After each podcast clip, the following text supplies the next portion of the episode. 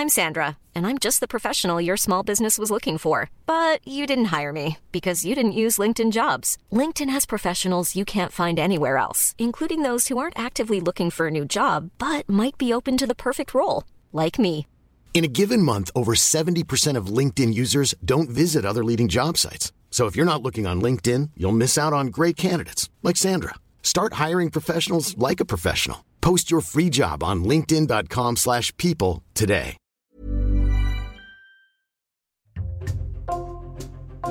Bonjour, c'est Jules Lavie pour Code Source, le podcast d'actualité du Parisien. Depuis le 29 juillet, il fait l'objet d'un arrêté d'expulsion validé le 30 août par le Conseil d'État mais il est aujourd'hui introuvable. L'imam Hassani Hussein, 58 ans, un Marocain qui a toujours vécu en France, est qualifié de prédicateur de haine par le ministre de l'Intérieur, Gérald Darmanin, qui en a fait cet été un symbole de la lutte contre les discours séparatistes. Qui est Hassani Hussein? Pourquoi les autorités françaises ont-elles décidé de l'expulser de France? Élément de réponse aujourd'hui dans Code Source avec Robin Corda et Vincent Mongaillard, journalistes au service récit du Parisien.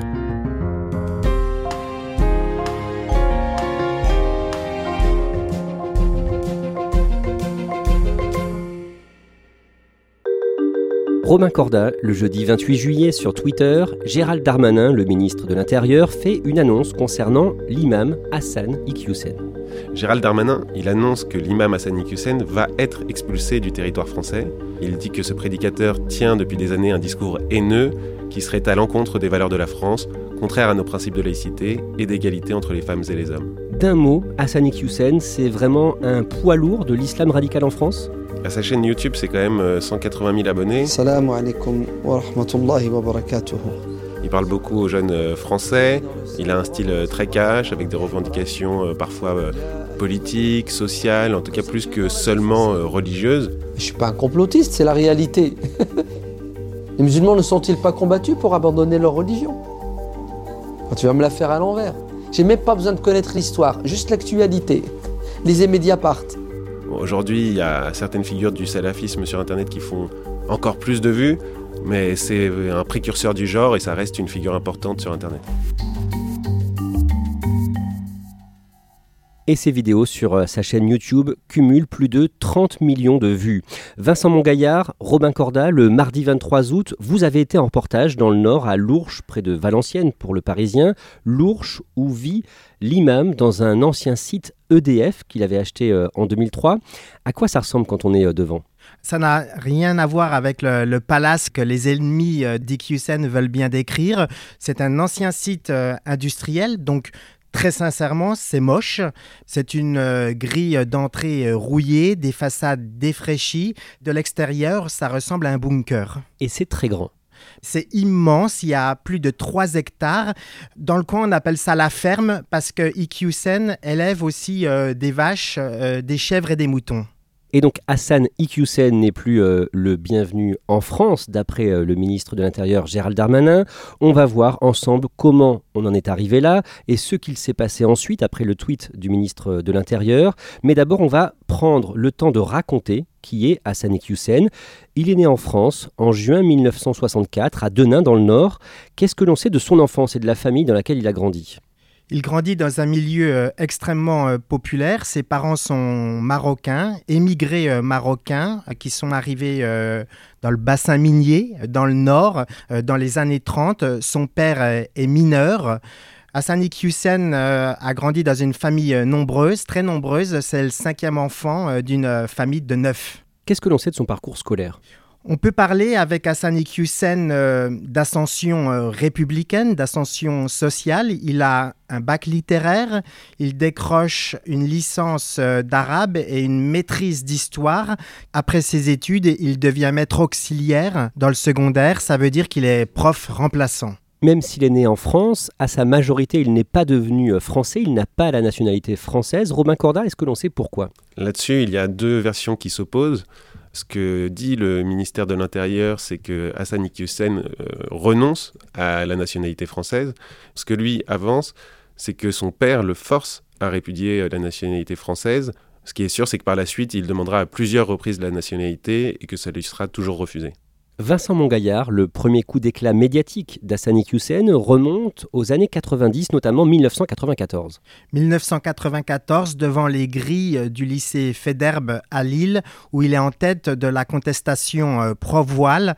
Ça veut dire qu'à ce moment-là, il soutient des filles euh, d'origine maghrébine qui veulent entrer dans l'établissement euh, avec leur voile, ce qui est interdit par la République. Hassani Hussein s'investit dans le mouvement Union des organisations islamiques de France, l'UOIF. Racontez-nous ça. L'UOIF, c'est une euh, organisation euh, qui prône euh, un islam rigoriste, conservateur. L'Union des organisations islamiques de France est très proche des Frères musulmans, qui est une organisation islamiste égyptienne créée par le petit-fils du célèbre prédicateur Tariq Ramadan. Dans certains pays, euh, les frères musulmans sont considérés comme une organisation euh, terroriste euh, qui tient un double discours, à la fois proche des régimes et des démocraties et en même temps prône l'entrisme, c'est-à-dire entrer dans les institutions pour les modifier. En 2004, dans une conférence filmée et diffusée dans une cassette vidéo, l'imam Iqiyoussen soutient la thèse d'un complot avant la Seconde Guerre mondiale entre les sionistes, les juifs euh, partisans de la création d'un État hébreu, et les nazis. Un complot qui serait destiné à s'accaparer la, Palestine. Selon lui, euh, les sionistes ont été de connivence avec euh, Hitler parce qu'il aurait fallu pousser les juifs d'Allemagne, de France, etc. à quitter l'Europe pour la Palestine. Et donc, toujours dans l'optique de ce complot, pour les obliger à quitter le sol européen, il fallait leur faire du mal. Après la guerre mondiale, les juifs redoublent de, méchanceté. Et qu'est-ce qu'ils font en Europe? Ce que je vais vous dire va vous choquer, mais c'est les textes aujourd'hui qui le disent, c'est que ils vont être de connivence avec Hitler. Les juifs ne voulaient pas quitter la France, l'Angleterre, l'Allemagne. Alors les sionistes ont dit il n'y a qu'une manière. Vous savez comment? Il faut qu'il y ait en Europe quelqu'un qui fasse du mal aux juifs pour dire aux juifs sauvez-vous sinon regardez ce qui va vous arriver. Après ces propos, il présente ses excuses. À l'époque, la séquence euh, fait polémique. Le ministre de l'Intérieur de l'époque, Dominique de Villepin, s'en émeut notamment. Bon, il reconnaît avoir tenu euh, des propos euh, déplacés. Il dit Je reconnais mes torts. Je fais une centaine d'interventions par an. Ça m'arrive de déborder. Autre propos choquant, en 2012, il parle de pseudo-attentats en évoquant plusieurs attentats islamistes de grande ampleur. Il évoque notamment l'affaire Mera, donc les tueries quelques mois plus tôt qui ont eu lieu à Toulouse et Montauban. Il parle aussi du 11 septembre. Bon, selon lui, ces pseudo-attentats, ils ont pour objectif de faire peur aux non-musulmans. C'est quoi l'objectif? C'est pas que les non-musulmans nous détestent, ça c'est déjà fait. ça, ils l'ont déjà fait, ça. Ils l'ont fait avec le 11 septembre, ils l'ont fait avec euh, euh, Mera. Vous voyez toutes ces affaires? Toutes ces pseudo-affaires. Ouais Ces pseudo-attentats ont pour objectif de faire peur aux non-musulmans, pour qu'ils aient peur de l'islam et des musulmans. Tout ça euh, serait dans le but de créer un choc des civilisations et de vendre des armes, des médicaments ou encore des journaux. Un jour, en septembre 2014, pendant une conférence à Metz, il appelle les jeunes musulmans de France à se rebeller contre la société française. Il leur dit que la société française ne ferait rien pour eux, Globalement, Hassan Iqiyoussen tient un discours très pessimiste sur les chances d'intégration dans la société française pour les jeunes musulmans. Vincent Mongaillard, concernant les femmes et leur place dans la société, il a des prises de position très claires. Pour lui, les femmes doivent se cantonner à la maison. Oui, des propos euh, très misogynes, une vision euh, rétrograde de la femme, pour lui, euh, la place des femmes est dans la cuisine, le salon, c'est ce qu'il dit lors d'une conférence à Rony-sous-Bois en 2014 en Seine-Saint-Denis. Pour lui aussi, l'homme, quand il passe dans cette cuisine, c'est pour ouvrir le frigidaire et y prendre quelque chose, pas pour faire la vaisselle ou faire à manger. Vincent, à cette période, l'un des fils de l'imam Ekyusen fait parler de lui euh, en bien, et là on fait un léger euh, retour dans le temps. À partir de 2013, ce fils crée un garage solidaire à Denain, un sujet que vous avez d'ailleurs couvert à ce moment-là pour le Parisien. Oui, j'ai rencontré euh, Soufiane Iquisen euh, dans son garage solidaire. Sur le papier, c'est une excellente idée. Il s'agit de euh, réinsérer des personnes qui sont en chômage longue durée, donc en leur donnant un travail qui consiste à réparer les voitures de la population qui a très très peu de, moyens. Effectivement, l'initiative est saluée par beaucoup de journaux de la presse nationale et au mois d'octobre 2013, Soufiane Iquisen et plusieurs autres membres de ce garage solidaire sont reçus au Sénat pour recevoir le prix Talent des Cités. Le prix Talent des Cités, c'est le prix euh, le plus euh, prestigieux pour récompenser une initiative positive dans les, quartiers populaires. Et là, euh, Soufiane Iquisen et ses amis euh, vont faire parler d'eux parce que au sein même du Sénat, ils se photographient en faisant une quenelle. La quenelle, c'est le geste antisémite euh, popularisé par euh, l'humoriste Dieudonné et la personnalité d'extrême droite Alain Soral. Et dans les années qui suivent, hein, ce garage solidaire va d'ailleurs péricliter. Oui, l'histoire se finit mal puisque à un moment donné, les collectivités cessent leurs subventions et euh, l'association coule littéralement. Hassan Iqiyoussen a au total cinq fils. Plusieurs d'entre eux s'investissent dans la vie locale de plusieurs communes du Nord. On a euh, qui est présenté euh, comme euh, l'imam le plus jeune de France. Il est imam à Rennes, c'est une petite ville pas loin de Denain. C'est la coqueluche des médias quand il s'agit euh, de parler euh, d'islam républicain.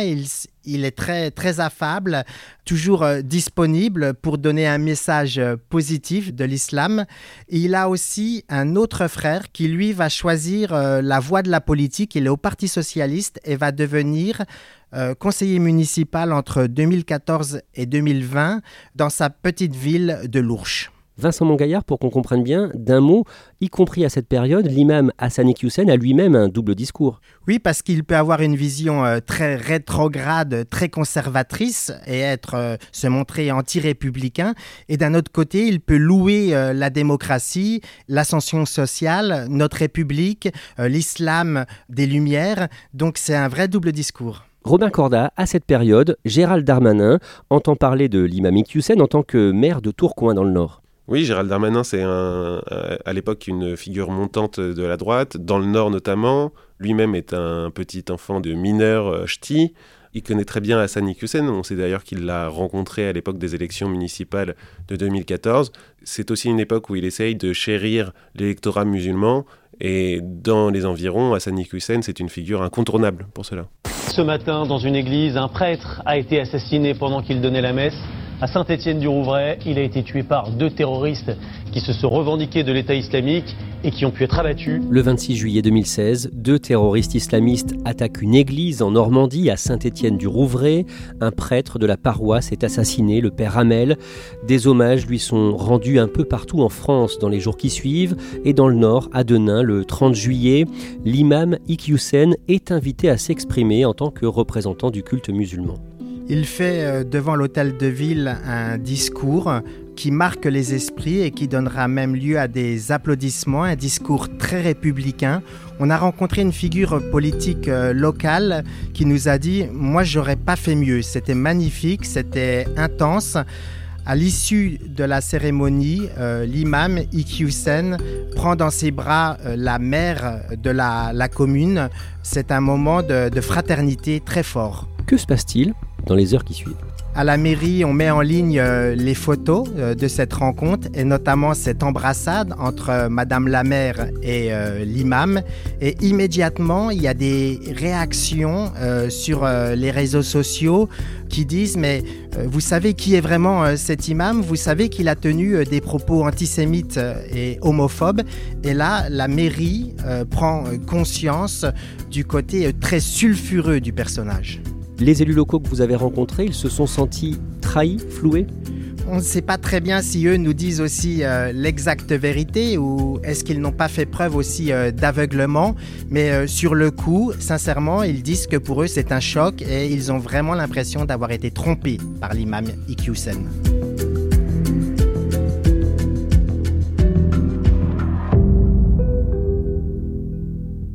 L'imam Iqiyoussen n'est pas rattaché à une mosquée, il n'est pas salarié d'une mosquée, ce qui peut être euh, le cas parfois.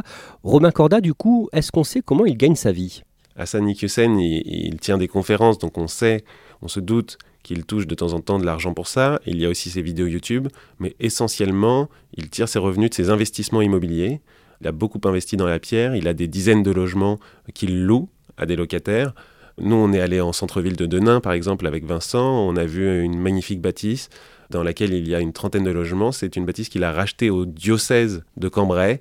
Du point de vue de l'administration, aujourd'hui, tous ces investissements ont fait de lui un millionnaire. L'imam Iqiyoussen a toujours vécu sur le sol français en renouvelant son titre de séjour tous les 10 ans puisqu'il n'a pas la nationalité française. Son dernier titre de séjour expire au mois de juin, le 3 juin précisément. Robin Corda, que se passe-t-il à ce moment-là? Eh bien, la préfecture du Nord refuse de renouveler son titre de séjour. Elle lui reproche des discours haineux envers les valeurs de la République, dont la laïcité. Du jour au lendemain, Hassan Iqiyoussen se retrouve dans l'illégalité sur le sol français. Robin Corda, dans une note d'une vingtaine de pages, les services du ministère de l'Intérieur font l'inventaire des propos jugés contraires aux valeurs de la République. C'est un long listing des déclarations de Hassan Iqiyoussen depuis le début des années 2000. Ces déclarations sont euh, catégorisées, il y a des propos euh, jugés antisémites, des propos euh, anti-républicains. C'est une charge très lourde envers le double discours du prédicateur. On en revient donc au début de cet épisode. Sur Twitter, le 28 juillet, le ministre de l'Intérieur Gérald Darmanin annonce l'expulsion de l'imam Hassani Hussein. Le 4 août, la Cour européenne des droits de l'homme rejette une demande de suspension de l'expulsion. Mais le lendemain, l'avocate de l'imam saisit le tribunal administratif de Paris, Vincent Mongaillard.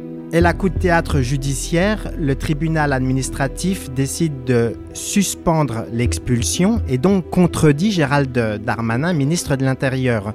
Motif évoqué par le tribunal administratif, c'est un terme très juridique, une atteinte grave et manifestement disproportionnée à sa vie privée et familiale. Il se trouve que l'imam est né et a grandi en France, il y a toujours vécu, il a eu 5 enfants qui sont tous français, 15 petits-enfants qui sont tous français. Donc c'est l'argument du tribunal administratif pour dire qu'il peut rester sur le sol français. Et le tribunal administratif ajoute par ailleurs que les accusations du ministère de l'Intérieur ne sont étayées, prouvées par aucune pièce.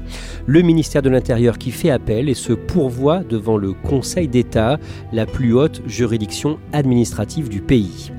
Quelques jours plus tard, le 7 août, on apprend que l'imam Hussein était fiché par les services de renseignement.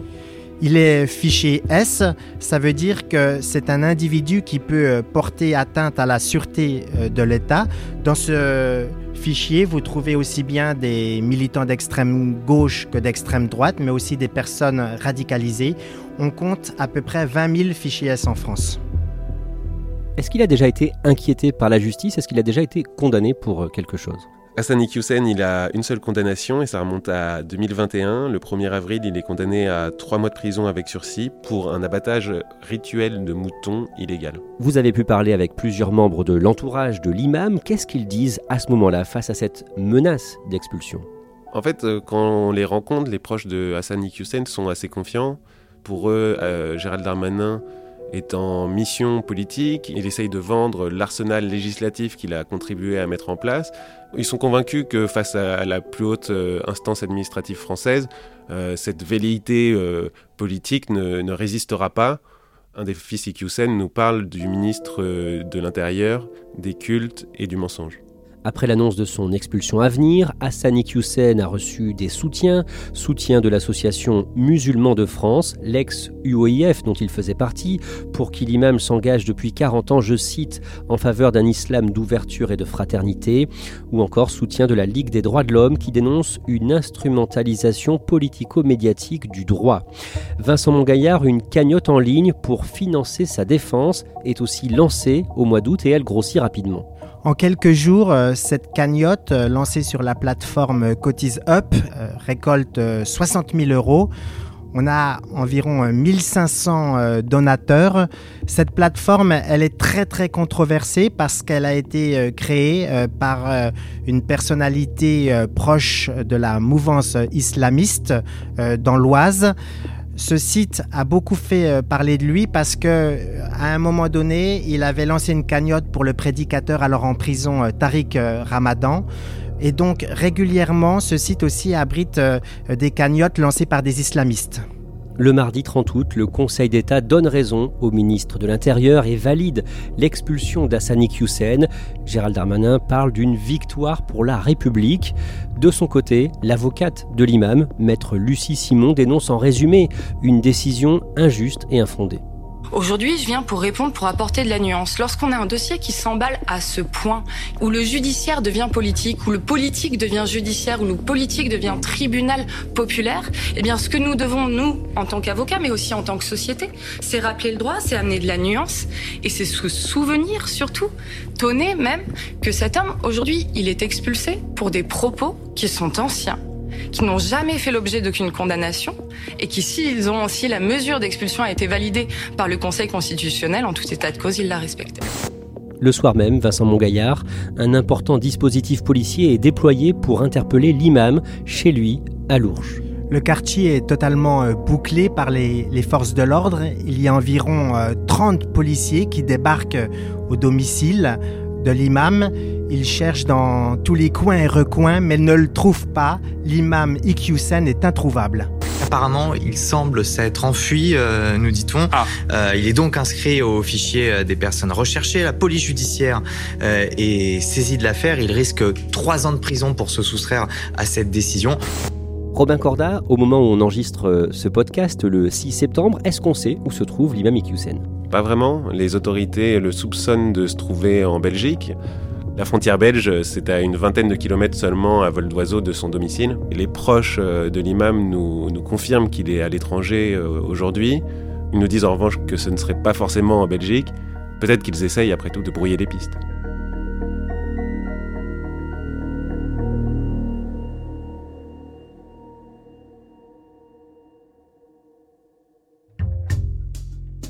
Merci à Robin Corda et Vincent Mongaillard. Cet épisode de Code Source a été produit par Emma Jacob et Thibault Lambert. Réalisation Julien Moncouquiole.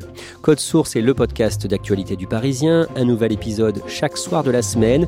N'oubliez pas de vous abonner pour n'en rater aucun. Si vous aimez Code Source, n'hésitez pas à le dire en laissant un commentaire ou des petites étoiles sur votre application audio préférée. Vous pouvez nous contacter sur Twitter, at Code Source, ou nous écrire directement source at leparisien.fr.